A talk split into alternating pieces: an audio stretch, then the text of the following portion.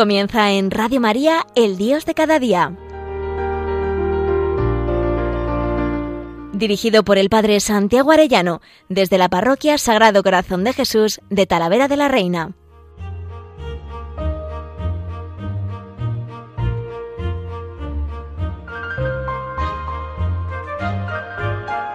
Hola, muy buenas, queridos oyentes de Radio María, qué alegría, un lunes más con todos ustedes. Estamos viendo en estos lunes cada 15 días los pecados capitales.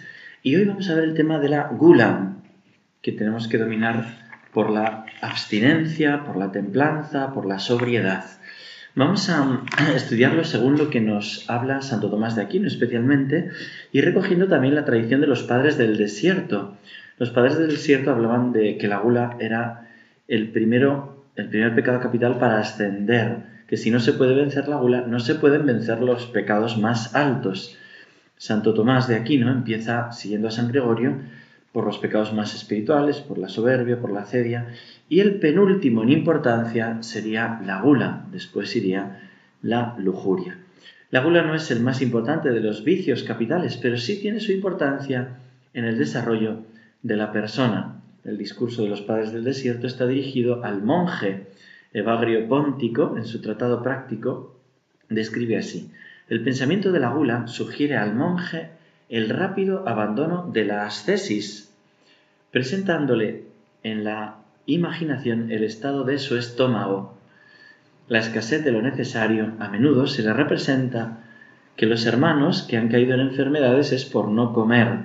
¿no? Es como las excusas que a veces ponemos en el día que hay ayuno, ¿no? Que la iglesia son muy poquitos los días que nos pide ayuno, ¿no? El miércoles de ceniza, el viernes santo, pero qué hermoso es dedicarle más días de ayuno, pues los viernes o por lo menos de, abstinencia, que la iglesia nos pide todos los viernes del año no comer carne, aunque eso es grave eh, los viernes de cuaresma. Pero, y el resto del año pues hay que sustituirlo por un acto de piedad, ¿no? Y no es grave, ¿no? No es un pecado grave, pero pero qué cosa que enseguida en cuanto hay ayuno, abstinencia, ponemos excusas, nos parece que, bueno, pues que, es como insufrible, ¿no? Y claro, tú ves este mundo, ¿no? Haciendo unos ayunos por, por la estética o por, bueno, pues el deporte, no sé qué, ¿no? Y, y dices, bueno, qué poquito manifestamos el amor a Dios en este dominio de nuestro cuerpo, de, bueno, Santo Tomás de Aquino, siguiendo a los griegos, decía que que la gula era como la locura del vientre. Y dice que Santo Tomás que la gula es una especie de vicio de la intemperancia, ¿no? ser templado, no ser temperante, la inmoderación, desorden en el apetito de placeres del tacto, y se opone a la templanza. Hay cuatro especies de templanza y por tanto cuatro especies de vicios contra la templanza, con la intemperancia, que son el pudor, ¿no? sería como la virtud del pudor, que tiene que ver con la muestra de la protección de lo íntimo de la persona. Cuando, cuando da igual ¿no? mostrar lo que tiene que ser guardado para la intimidad, pues lo contrario del pudor sería la impudicia, que va contra la templanza, que hoy en día, por desgracia, pues, pues se vive así, no hay pudor, ¿no? hay una impudicia tremenda. ¿no? Luego la castidad, que lo veremos especialmente eh, el próximo día con el tema de la lujuria, la castidad es con el deseo de lo sexual, lo contrario es la lujuria. La abstinencia, que es moderar la comida, la gula se opone a la abstinencia. Y la sobriedad, que es moderar la bebida, que produce borrachera, la ebriedad que se opone a la sobriedad. Esa abstinencia y esa sobriedad que estamos llamados a vivir para no caer en el vicio capital de la gula. Teniendo en cuenta que muy fácilmente la gula lleva a la lujuria, si tú dominas ese cuerpo, el potro interior, ¿no? de algún modo que tenemos en el tema de la comida, lo dominas también o te ayuda a dominarlo en el tema de la lujuria. En cambio, si te dejas llevar, pues muy fácilmente llevará la una cosa a la otra. Habría vicios contrarios a estos, es curioso, ¿no? Que Santo Tomás no desarrolla mucho porque piensa que, no son conforme a la naturaleza y por eso casi son más patología. Cuando se lleva al deseo de comer menos de lo que se necesita para vivir, ¿no? Hoy en día, por desgracia, pues, pues es común también, ¿no? Personas que, que, tienen pues esa patología que les lleva como a no comer lo necesario para vivir y hay quien se puede morir por esto, ¿no? Pues por una anorexia, por una bulimia, creo que te lleva como a un desorden en el tema de la, de la comida, también puede haberlo en el no usar del deseo ordenado de la sexualidad en el amor matrimonial, ¿no?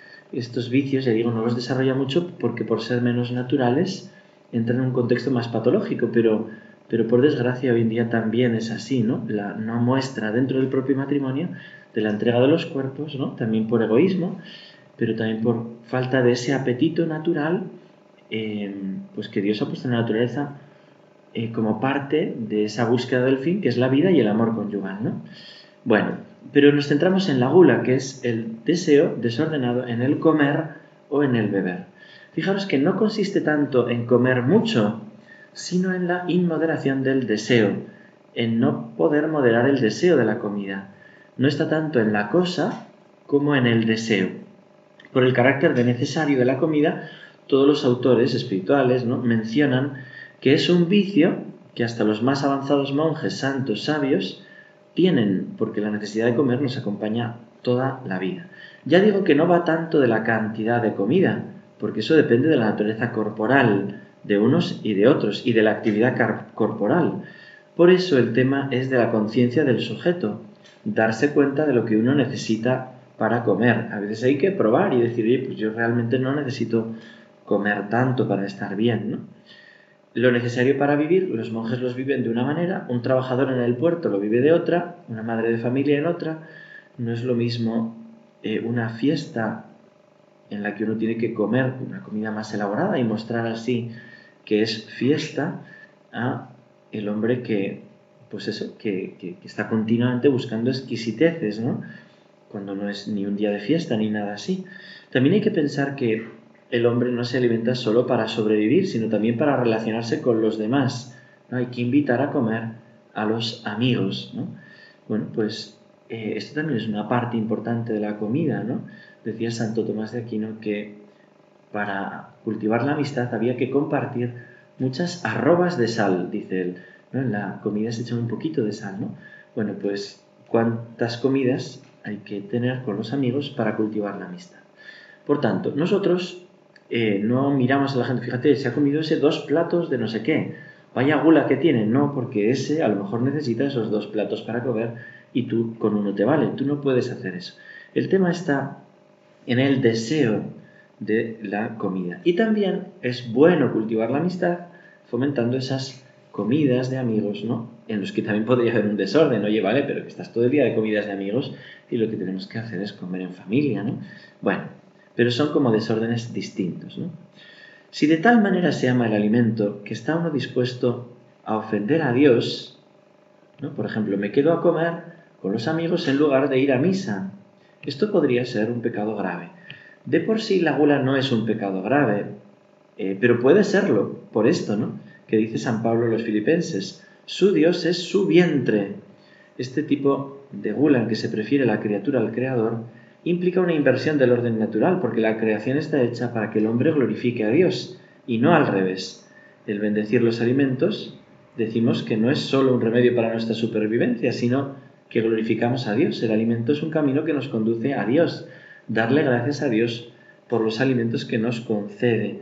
Y en ese sentido, el comer rectamente es meritorio para la vida eterna.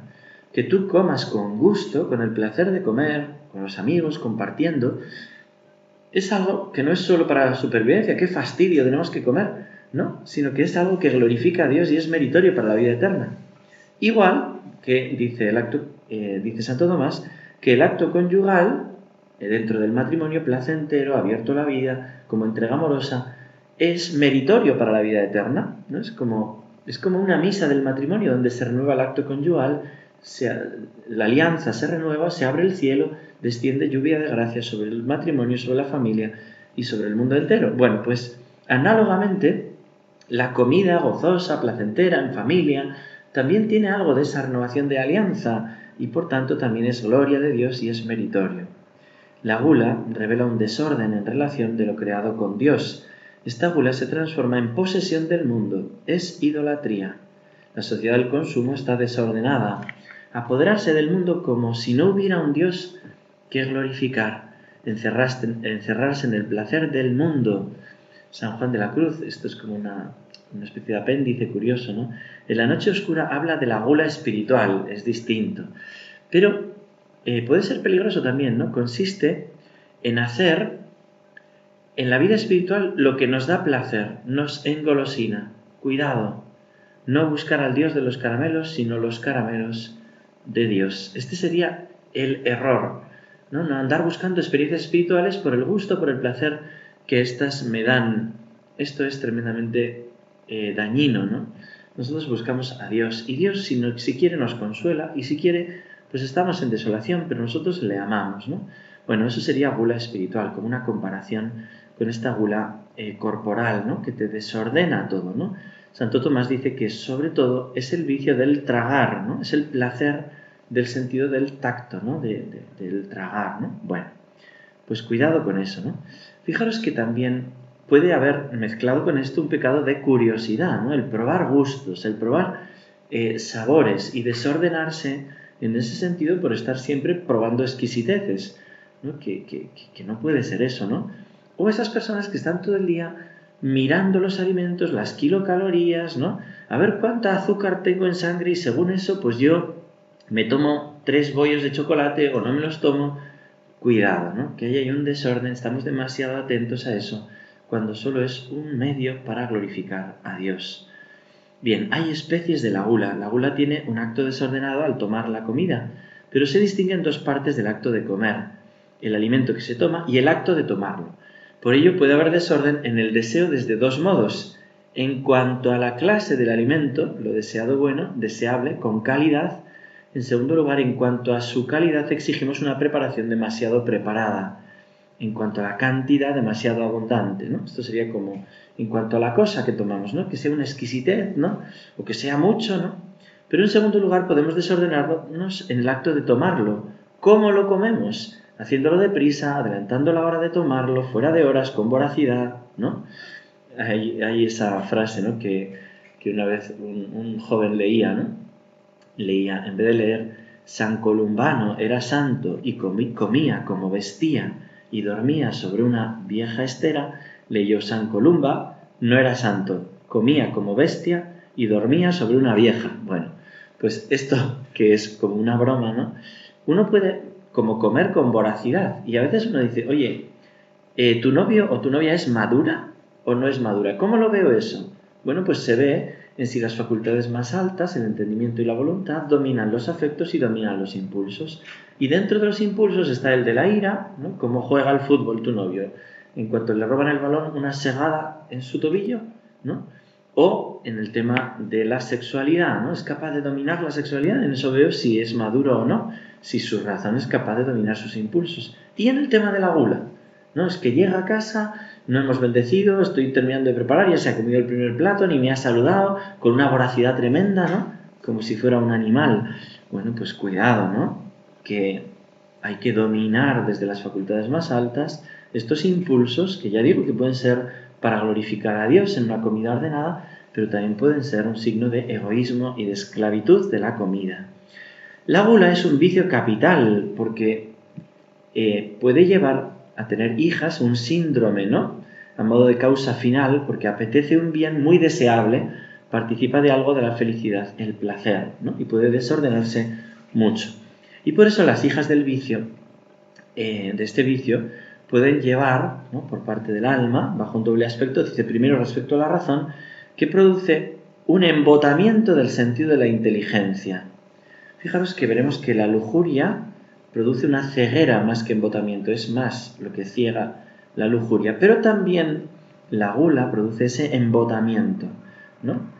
Eh, que tiene como dos lecturas. Primero, problemas de la digestión, pero sobre todo el más profundo, porque de este vicio, que va en contraposición del don de inteligencia, nos volvemos superficiales de juicio, nos volvemos mundanos, Hoy esta sociedad de mucho bienestar, ¿no? de barriga llena, somos incapaces de penetrar en las ideas profundas. Es como un pragmatismo, un positivismo, es un no conocer la esencia de las cosas, la historia del pensamiento, que lleva esta superficialidad causada por la gula, ¿no? Pues católicos, bueno, bueno, no exageremos, ¿no? Ya, ya tenemos la barriga llena, ¿para qué vamos a combatir contra estas ideologías, ¿no? Que nos están matando, ¿no? Bueno, ya, calla, calla, a ver si vas a, vas a combatir demasiado y al final te van a echar del trabajo, no vas a poder comer, ¿no?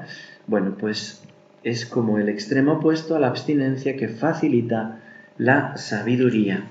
En este sentido, me gusta cantaros esta canción que dice que mi alma estaba rota, herida y esclava, pero el amor del Señor me liberó. Mi alma estaba rota y herida, pero tu gracia la restauró. Manos vacías que tú llenaste, soy libre en ti, soy libre en ti. Sublime gracia del Señor, que a un pecador salvó. Fui ciego, mas hoy veo yo, perdido y él me halló,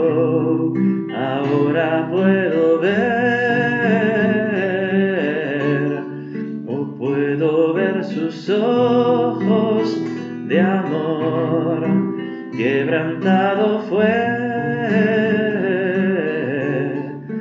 para darnos su salvación. Vemos a Jesús que ayunó 40 días, que clavado en la cruz tenía sed, que no le daban de comer ni de beber, y así, clavado en la cruz, me liberó a mí de mis esclavitudes, ¿no? también de la esclavitud de la gula, de la esclavitud de las drogas, de la esclavitud de las borracheras, de la esclavitud de, eh, de, del desorden en el comer y en el beber. ¿no? Por tanto, esa primera hija de la gula es el embotamiento del sentido de la inteligencia. ¿no? Comida llena, como incapaz de pensar, lo que necesito ya es una siesta, déjame de rollos, ¿no? y no me rayes, como dame eso, ¿no? lo que me apetece en el comer y en el beber y ya está. ¿no? Y en segundo lugar, actúa el apetito que sufre desarreglos. Desde aquí brota la necia alegría. Dice, uy, qué alegría tiene este. No, no, lo que pasa es que está borracho, ¿no? Recuerdo San Agustín cuando estaba en aquella tristeza profunda, todavía no había encontrado a Cristo vivo en la Iglesia Católica, y él ve al ir a hacer el panegírico del emperador aquel borracho, ¿no? Y él dice, yo a sus amigos, ¿no? Está como en la cumbre del reconocimiento y dice, ¿sabéis que os digo que envidio la alegría de ese borracho? ¿no? ¿Qué vacío tan grande debía tener para decir eso? ¿no?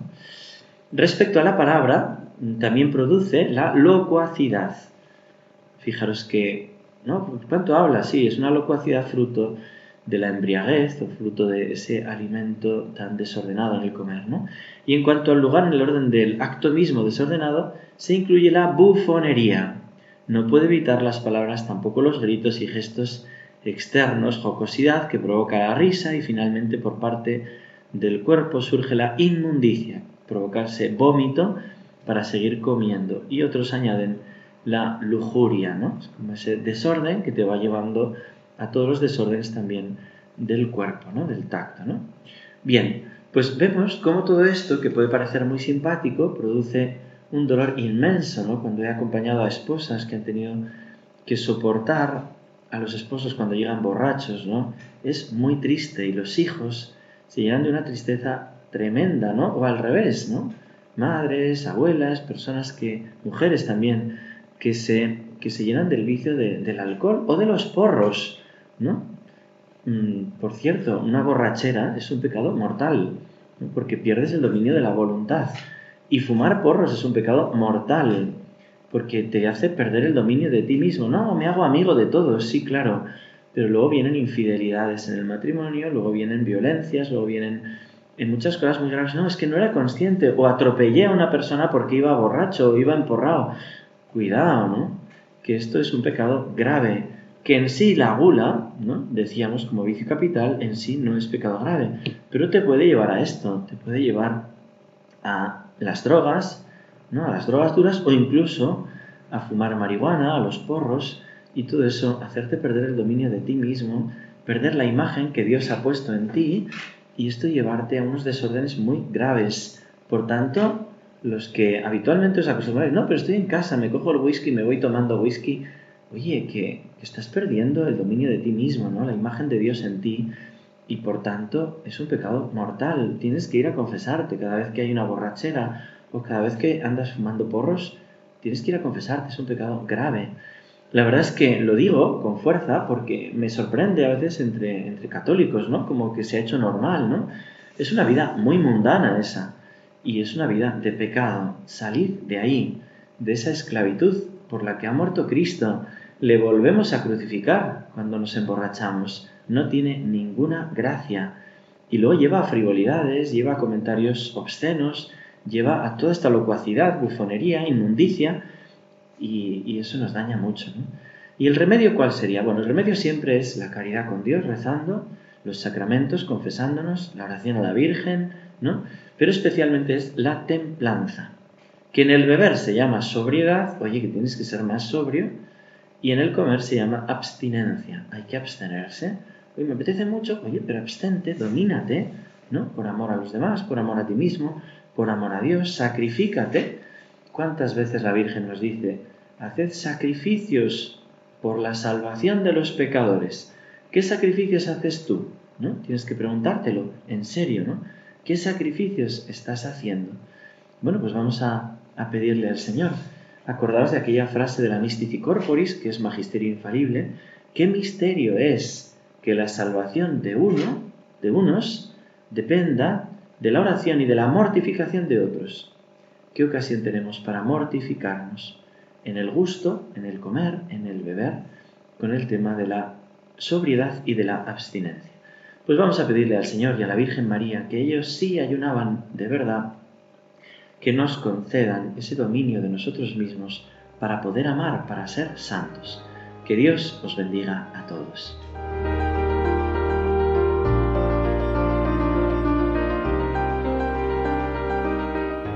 Finaliza en Radio María, El Dios de cada día.